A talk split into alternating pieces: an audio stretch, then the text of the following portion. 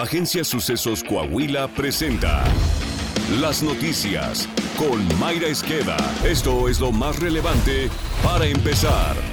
El viernes le informamos del horrendo homicidio que sufrió la jovencita Norma Lisbeth de 14 años de edad, quien perdiera la vida a causa de un traumatismo cráneoencefálico a consecuencia de los golpes que recibió en el rostro y cabeza a manos de una compañera de su salón de clases. Este fin de semana, la agresora fue detenida. Un juez especializado en el sistema de justicia integral de justicia penal para adolescentes le dictó la medida cautelar de internamiento preventivo y fue imputada por homicidio calificado. De ser encontrada culpable, la joven de 14 años de edad podría enfrentar una sanción de 3 a 5 años de internamiento preventivo, de acuerdo a la Ley Nacional de Sistema Integral de Justicia para Adolescentes. Sin embargo, todo apunta a que serían solo 3 años como máximo los que pasarían internamiento, ya que dicha ley establece que las personas de 14 años cumplidos a menos de 16, cuando ya son consideradas responsables de un delito, solamente pueden ser sancionadas con internamiento preventivo por un plazo no superior a 3 años. En tanto, en su editorial desde la fe, la Iglesia Católica habló sobre el homicidio de Norma y pidió ponerle un alto al bullying. El bullying mata. Pongámosle un alto. Esta tragedia nos exige a todos los actores sociales trabajar para fortalecer el elemento más importante en nuestra sociedad, la familia, enfatizó. En Morelia, elementos de la policía rescataron a una pequeña niña de 8 años que fue abandonada por su madre en un terreno baldío. Llevaba varios días sin comer y tenía los ojos vendados. La niña estuvo días esperando a que su madre volviera y se mantuvo deambulando, de acuerdo a sus posibilidades, por la zona donde fue abandonada. Los elementos de rescate le brindaron los primeros auxilios ante el grado de desnutrición que presentaba. Según Infobae, de acuerdo con cifras del Sistema Nacional para el Desarrollo Integral de la Familia, en 2019 se registraron más de 12.000 casos de niños y niñas abandonados en México.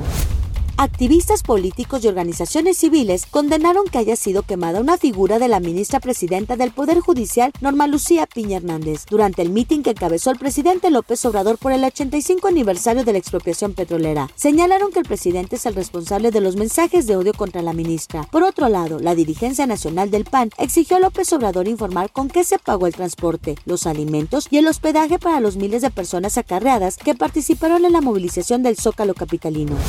Este lunes se cumplen tres años de la puesta en marcha del denominado Título 42, una medida implementada por el entonces presidente Donald Trump en respuesta a la pandemia de COVID-19. Según cifras oficiales, durante este periodo, Estados Unidos expulsó alrededor de 2.7 millones de migrantes por sus fronteras, de los cuales 2.3 millones fueron enviados a México. De las personas expulsadas hacia nuestro país, 1.381.000 fueron connacionales. En el caso de menores y adolescentes no acompañados, Estados Unidos dejó de repartirlos en diciembre de 2021 debido a denuncias de diversas organizaciones civiles, aunque para esa fecha había devuelto a 11.486 niñas, niños y adolescentes mexicanos no acompañados y a 4.069 menores de otras nacionalidades no acompañados.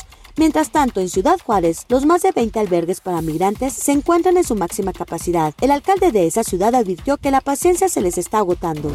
La décima tormenta invernal dejó nevadas en 18 municipios de las regiones centro, sur y noroeste de Chihuahua, así como lluvias en el resto de la entidad, por lo que se abrieron albergues y protección civil de esa entidad lanzó un estado de alerta amarilla. En Coahuila se registraron nevadas en Monclova y la serranía de Musquis, así como bajas temperaturas en la región sureste del estado. Coahuila. El operativo de vacaciones de Semana Santa 2023 se pondrá en marcha el 31 de marzo en Arteaga, informó el gobernador Miguel Ángel Riquelme Solís. El mandatario estatal recordó que la temporada temporada de asueto se considera del 3 al 14 de abril, periodo en el que se espera tener una ocupación hotelera en la entidad del 65%, equivalente a 800 mil visitantes y 750 millones de pesos en derrama económica. Riquelme Solís resaltó que Coahuila es un estado seguro en los que los vacacionistas podrán recorrer las carreteras con tranquilidad y confianza y disfrutar de una estancia segura. Saltillo. El alcalde José María Frastro Siller inició en los ejidos el programa de sanidad animal, el cual busca mejorar las condiciones de los atos ganaderos a través de vacunación de 10.000 animales bovinos y caprinos. El alcalde Chema Fraustro dijo que la prioridad de su gobierno es mejorar las condiciones de vida y el desarrollo de 106 localidades ejidales del municipio. Por ello recordó con el apoyo del gobernador Miguel Ángel Riquelme Solís, se invertirán en este año 70 millones de pesos en apoyo a la producción agrícola, a la ganadería, obras de infraestructura en ejidos, así como programas de apoyo social, entre otros. Deportes. Lunes de podcast deportivo con Alondra Pérez.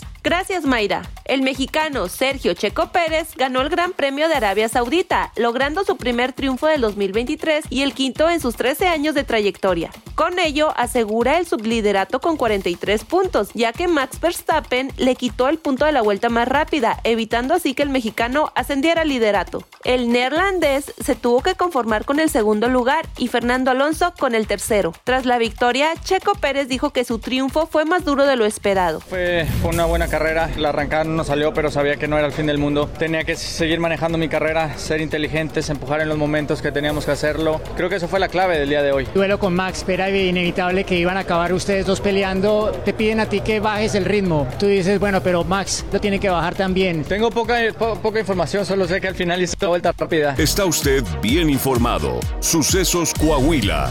Síguenos en Spotify, Amazon Music, Apple Podcast, Google Podcast, YouTube, Facebook, Twitter e Instagram.